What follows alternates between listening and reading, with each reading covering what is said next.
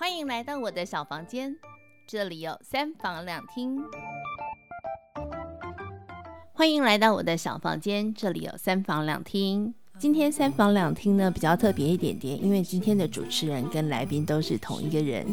啊，当然我也不是自问自答，而是说呢，我邀请了一个好朋友，也就是下一集要出现的来宾，他提供了几个问题，然后呢，在节目当中我们做空中的问答，所以今天呢是由他来担任主持人，而我来担任来宾。那这一集呢很特别的就是，我想呃。聊聊关于自己的一些呃过往的经历。那我们先来听一下他的第一个问题：如果可以，你最想回去探望哪一个阶段的自己？为什么？好，如果可以的话，你最想要回去探望哪个阶段的自己呢？为什么？啊，成长过程当中有很多的阶段，其实对我来说都是很珍贵的。那这一路的跌跌撞撞到目前的现况来说，我觉得现况是舒服的，是安好的，然后也是一切让我觉得很随心自在的。但是如果真的有机会可以打开那一道时光的门，而回到某一个时间点的时候，我刚刚很认真仔细的想了一下，我好想回到高中时代的自己。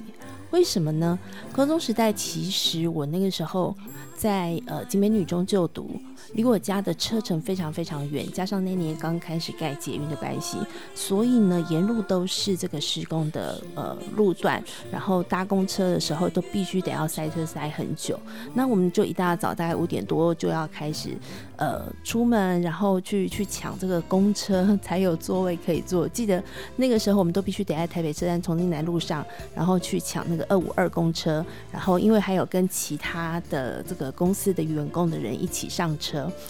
那嗯、呃、那个时候就要非常非常早出门，你才会有位置坐，不然的话就是一路可能要站一两个小时才会到学校。然后我很喜欢去抢后面一点点位置，是因为我希望能够坐下来的时候可以安安静静的读一下自己的书啊，写点东西啊这样子。因为小时候呃大家都应该会比较是这种。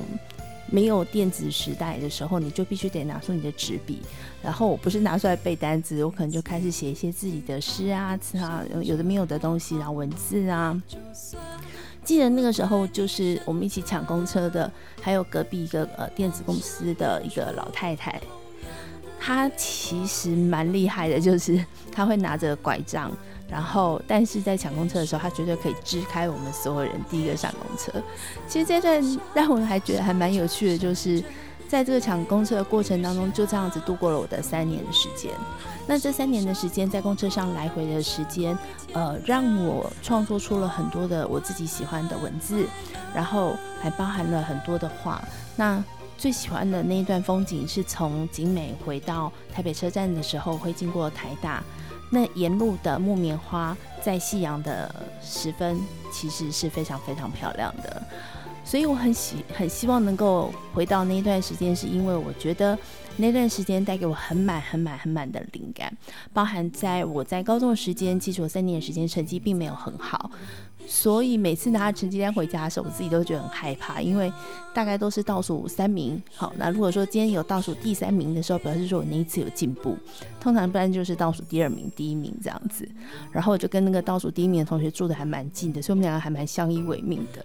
可是，在这个过程中，我找到另外一些自己喜欢做的事情，包含绘画。就我从来不知道自己可以画画，然后在那三年，我就开始画画，做各种的创作，包含了做壁报、做海报、做各种的这个呃绘画。啊，包含到后来高三的时候，老师都还直接问我说，要不要去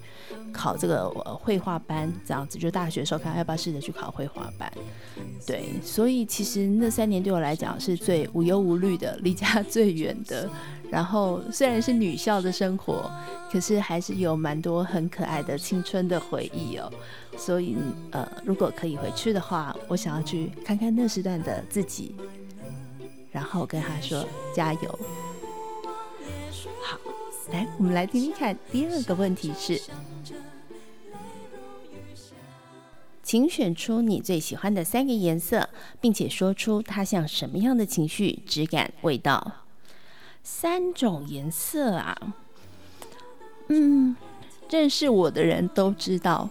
我最喜欢的是紫色。所以我的办公室里头都充满了紫色的东西。那包含那天有个学生告诉我说，他们以前都知道我喜欢紫色，所以每个人都想尽办法，可能就会送一点跟紫色有关的东西。然后他就送我了一包紫苏梅。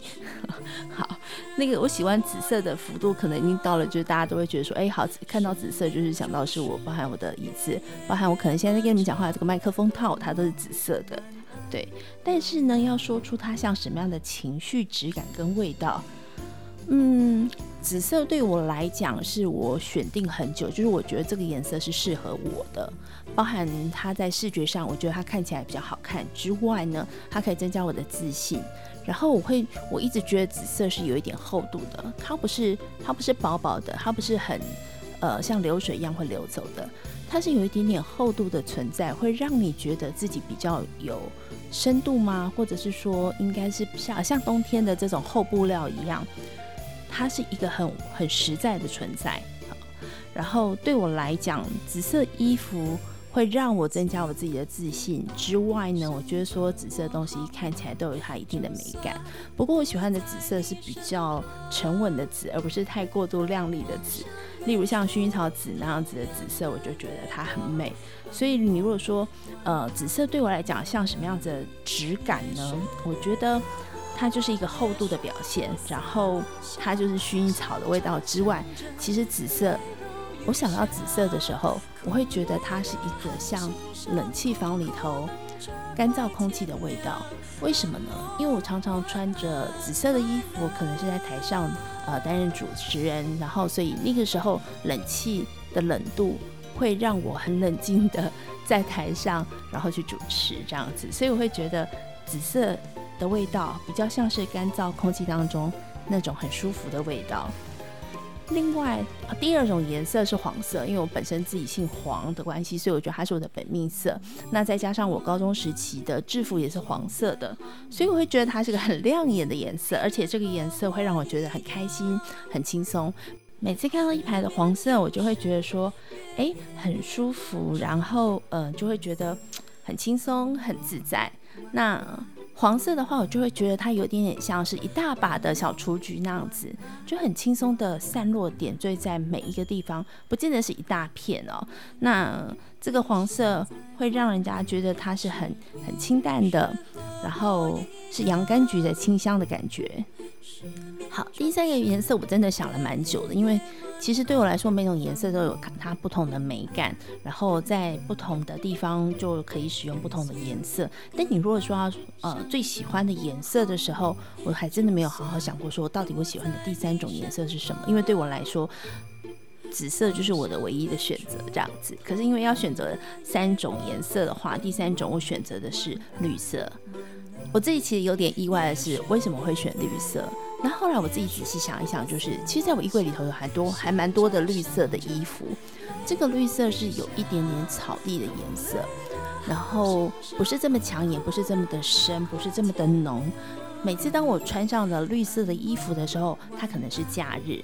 它它可能代表是。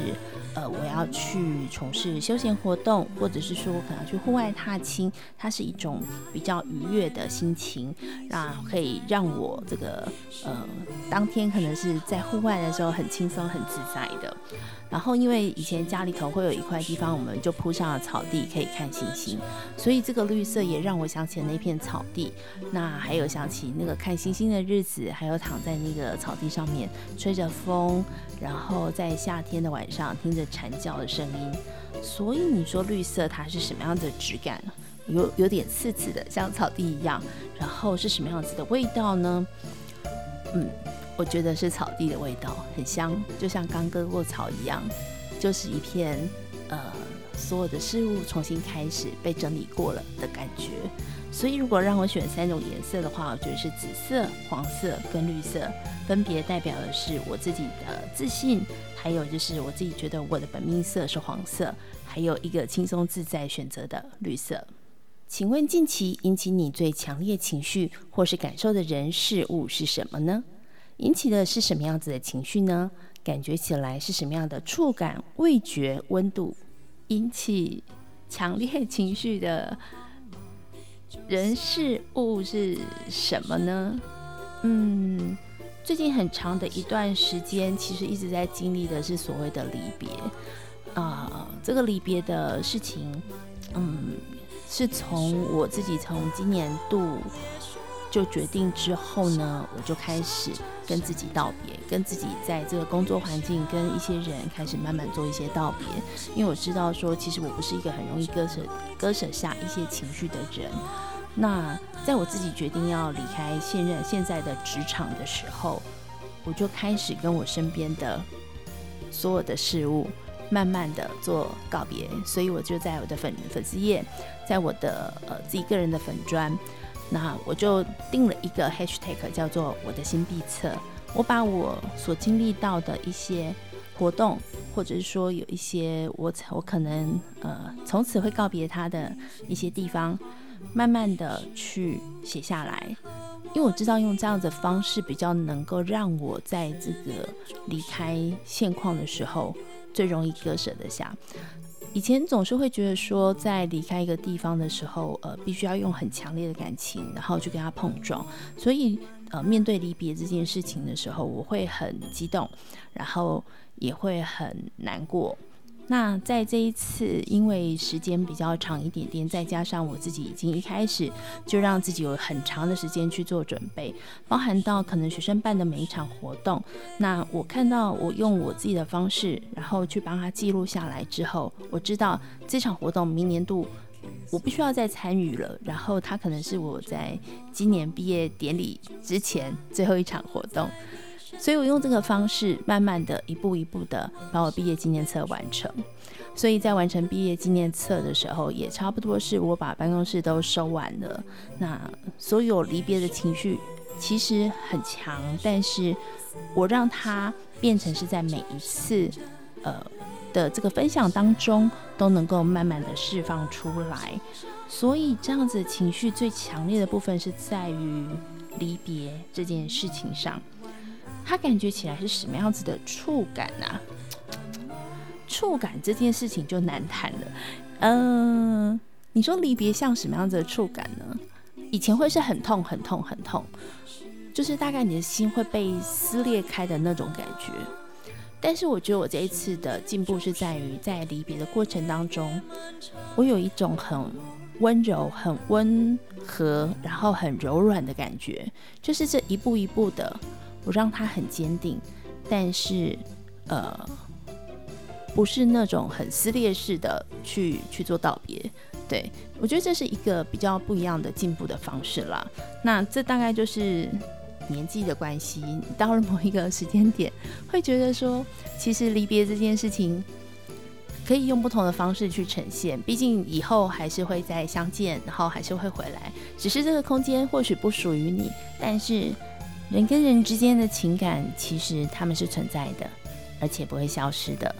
所以我觉得这一次的离别的触感比较柔软一点点，然后味道的话，就像一杯咖啡，嗯，它很香，很浓，然后在喝下去的时候，微微的苦，但是又觉得。它是一种安定的力量，嗯，那这个温度呢？呃，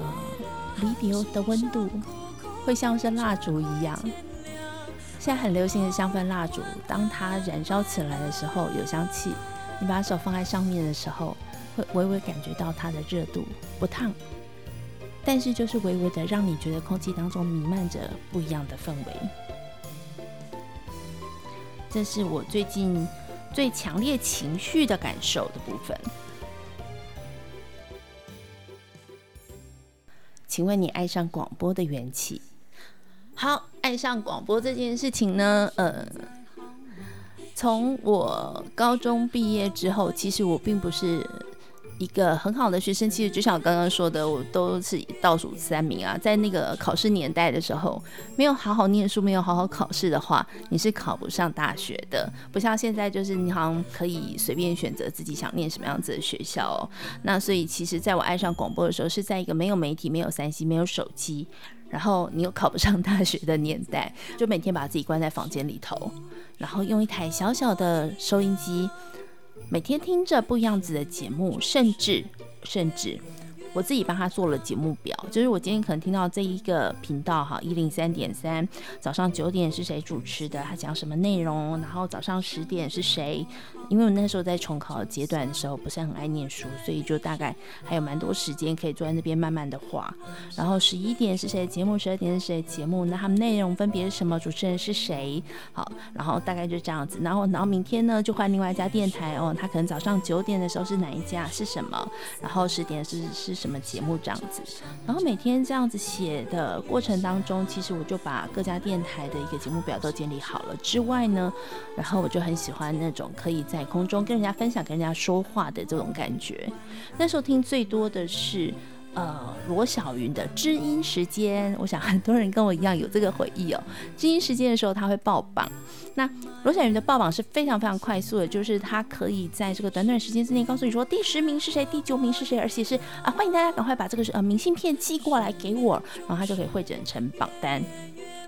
所以我觉得这方法很酷。那我相信。在那个年代的所有人，应该都已经有经历过一件事情，就是你会写信给电台主持人，对，所以我们那时候就会觉得说，哇，如果能够在这个小盒子里头去跟听众朋友们做互动，是多棒的一件事情啊！那所以我就重考的时候，呃，很认真的思考说，好，那我以后想要做类似相关的工作。其实那时候对于传播的概念是有点模糊的，不是很清楚知道说到底念啊、大传系是要做什么。我只觉得说，我想去做广播，这是我唯一的目标跟唯一的志愿。那那年的重考并没有很顺利，其实我大学重考了两年，好，对很多人来讲都觉得很不可思议。可是我觉得这两年对我来讲，反而是另一段的生命历程，因为在这两年的时间之内，我就经历了其他的学习，包含了我就去到了中广闽南语广播剧研习营。还有这个文化节目研习营里头去上课，那每一次的课程大概为期两个月的时间，然后在两个月里头学习你怎么去制播一出广播剧，学习你怎么去做一个文化节目这样子。所以在这两次的课程当中，让我对于广播有更深的喜欢之外，也更确认了我以后想要走这条路。然后也是在这一次的广播当中认识了我下一集节目的。这个好朋友啊，那下一集呢，我们再来聊聊我跟他之前的一些 渊源，很很有趣的一段渊源。不过这个广播节目的历程当中，我就学到了很多关于怎么去做闽南语广播剧这件事情。那广播剧其实它本身很有趣的是，透过不同的声音诠释，然后你不同的角色。然后去诠释不一样的人的声音。那现在的音效大部分都是使用所谓的电脑的音效，可是当时候在中广学习的时候，我们在的那一间大的录音室里头，它是有所有各种实际的场景。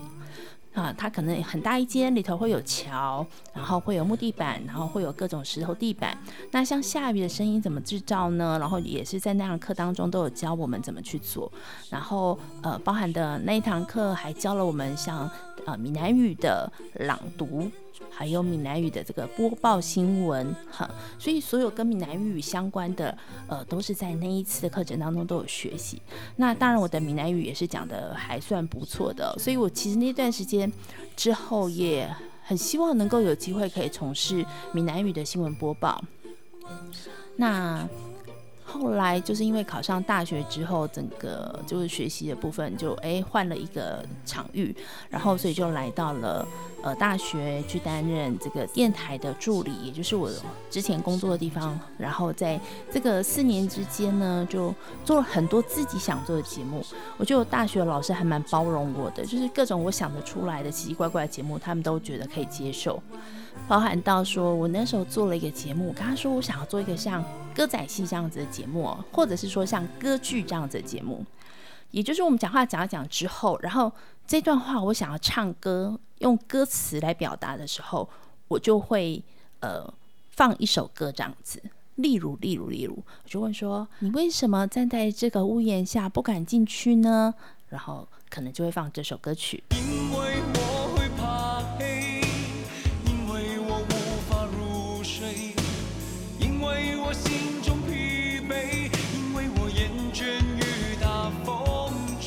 这样子的方式去做出来的广播剧，你就会发现到里面其实穿插了很多的对话式的这种歌曲。然后那时候为了剪这个广播剧，其实花很多很多时间在找歌，找适当的歌词，然后甚至有时候是这个呃歌曲有男生唱，有女生唱，还要找到比较适合的那个角色的声音。然后以前并不会有像电脑这么方便的剪辑或搜寻的系统，所以会变成说自己要呃坐在这个 CD 的前面，一片一片去听。听说这片这首歌适不适合？那它的这个呃情绪、它的语调、它的这个整个声音的旋律是不是适合我的节目的这一段？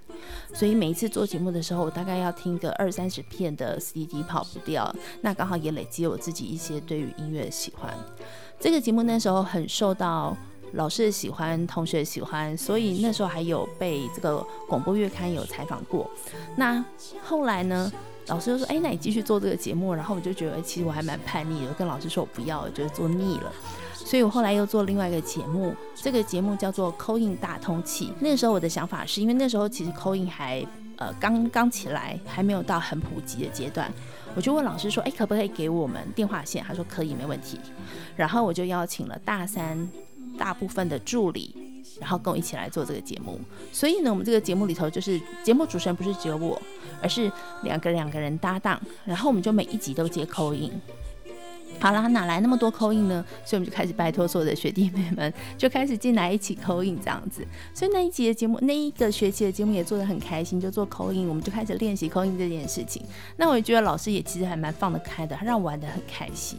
可是就是在这之后，我就开始去找呃跟广播相关的工作。那我去到外面的第一个工作，其实呃他们用的是盘带机，可能跟学校用的系统是完全不一样的。也就是说，我到了第一份工作的时候，我等于是重新学学习盘带机的使用，还包含到现场的控音。而这个控音是完全不是只进电脑系统，而是你必须得要像八爪章鱼一样。左边它可能有 CD 盘，右边呢它有一个大盘带机，有小盘带机，然后有录音带，有 DAT，好有这个呃 MD，然后前面还有一个很大的混音器。那在这当中呢，坐在我对面。的那个主持人，他在跟来宾访谈过程当中，我自己要放很多很多很多的歌曲之外呢，我可能还要不时的放一下音效，很不时要放一下什么这个他喜欢的音衬乐啊，或者是说这个录音的部分还要注意一下他的声音有没有问题。然后这个过程让我觉得很有趣，甚至那时候我看到很多的明星，包含我最喜欢的周华健，他也来到了现场，为了周华健来到现场，我还帮他做了一段很可爱的开场。然后周华健。在录音间里头自弹自唱了一首歌送给我，来，我们听一下这首歌曲。有一座山，名字叫心情，心情充满了相思和愁。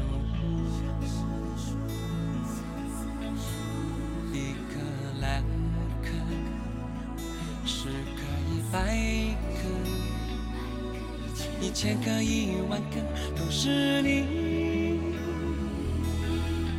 的名字，青山不老，请记得一句，你是我心中的绿。水天一色，就请你记。是我眼中的绿。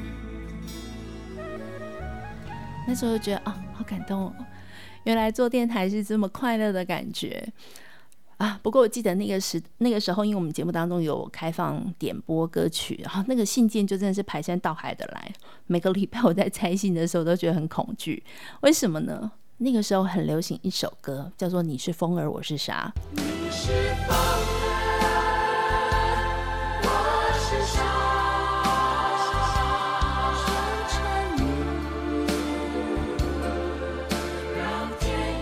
所有的人点播都是点这首歌，叫《你是风儿，我是沙》。好，不管是阿朱要点给阿花，阿花要点给小白，小白要点给小绿，小绿要点给什么大大黄什么之类的，大家点的都是你是风儿，我是沙。这首歌很红，很红，红到我那时候在点的时候就想说，好吧，这首歌好像这个礼拜又得排入了，而且要很技巧性的排入。广播的历程很有趣的是，你在这些音乐的过程当中，你可以让它用不同的方式去呈现，然后你可以在这个排播的过程当中偷偷去安插自己喜欢的，或是偷偷的去把自己比较不喜欢的给给删除掉，这样子。所以那时候在呃电台部分也做了一段时间，那后面呢，呃有机会回到学校担任这个电台的助教指导老师的时候，我让呃整个电台在整个规划上呢，呃。把我之前在外面很经历到，还有自己经历的一些，我把它做了一个比较有系统性的一些整理。所以其实做广播这件事情，后来我慢慢的跟学生说，我说没有一个媒体可以让你在一个空间里头就可以感受到你上山下海，你去到宇宙了，你来到了不一样的世界了。只有广播可以透过声音的诠释，透过音乐，透过音效。这个时候，你会突然觉得你好像来到了可能是灵异世界。那个时候，你可能会觉得说：“哦，我来到了外太空。”然后透过不同的声音，你会有不同的感受。但是这个声音又是每一个人很重要的一个陪伴。我觉得广播的力量也是在这里，所以我一直对广播念念不忘。然后我很希望有一天能够重返。呃，这个声音的行列，也就是希望说，能够透过这个广播的方式，透过这个声音的方式，然后再去把自己对于这个声音的一些热情给找回来。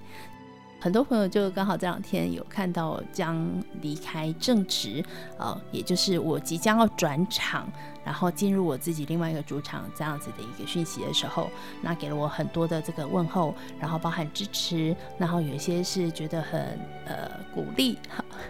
那呃我自己还蛮感谢的，然后甚至有很多人问我说，你是现在是要全心全意去做 Podcast，然后靠 Podcast 赚钱了吗？啊、对我来讲，Podcast 是兴趣。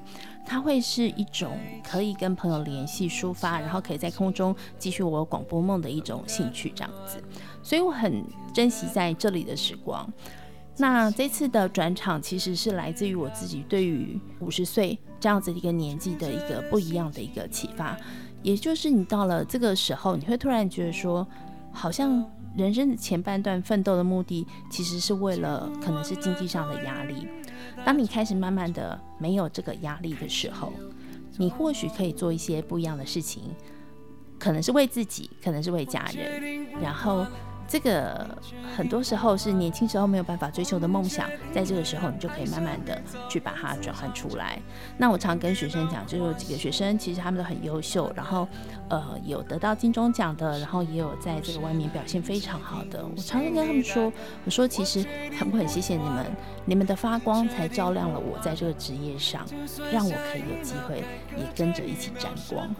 我还蛮感动的是，其实在这个过程当中，然后有一些还不错的学生可以跟你有很好的互动。其实我看着你们每个人闪闪发亮的时候，我也很希望自己有一个机会去完成自己的梦想。在他们的身上，其实我看到的是，其实每个人对于自己未来的努力有不同的方向。我的转场其实在今年度呢开启了之后，我就开始默默的去规划。那我的下一步的主场在哪里呢？很多人都在问说，哎，那反正你有很多的斜杠嘛，哦，那你要不要就试着把这些斜杠当成你的主场？可是我觉得，其实每一个阶段的转场都会需要一点点时间做一些缓冲。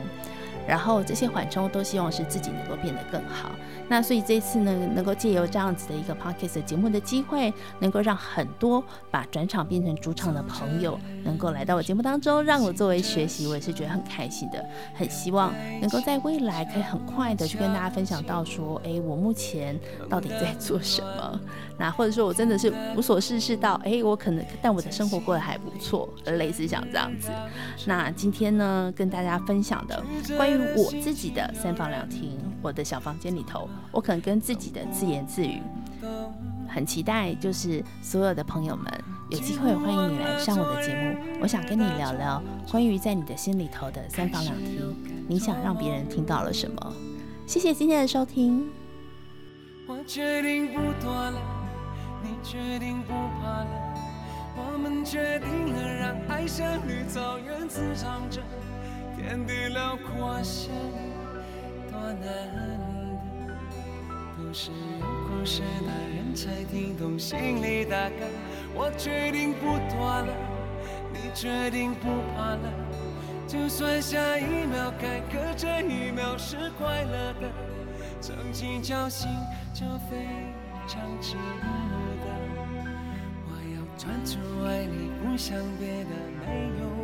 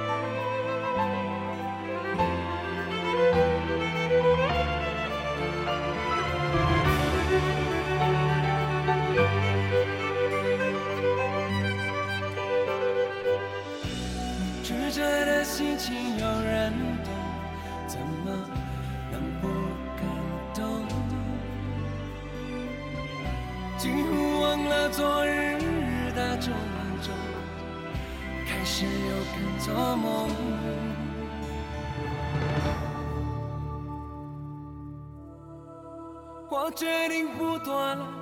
你决定不怕了，我们决定了让爱像绿草原滋长着，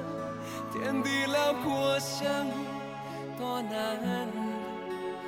都是有故事的人才听懂心里大概。我决定不躲了，你决定不怕了，就算下一秒该隔这一秒是快乐的。曾经侥幸就非常值得，我要专注爱你，不想别的没有。我决定不躲了，你决定不怕了，我们决定了让爱像绿草原滋长着，天地辽阔相遇多难得，都是有故事的人才听懂心里大歌。我决定不多了，你决定不怕了，就算下一秒坎坷这一秒是快乐的，曾经侥幸就非常值得。我要专注爱你，不想别的没有。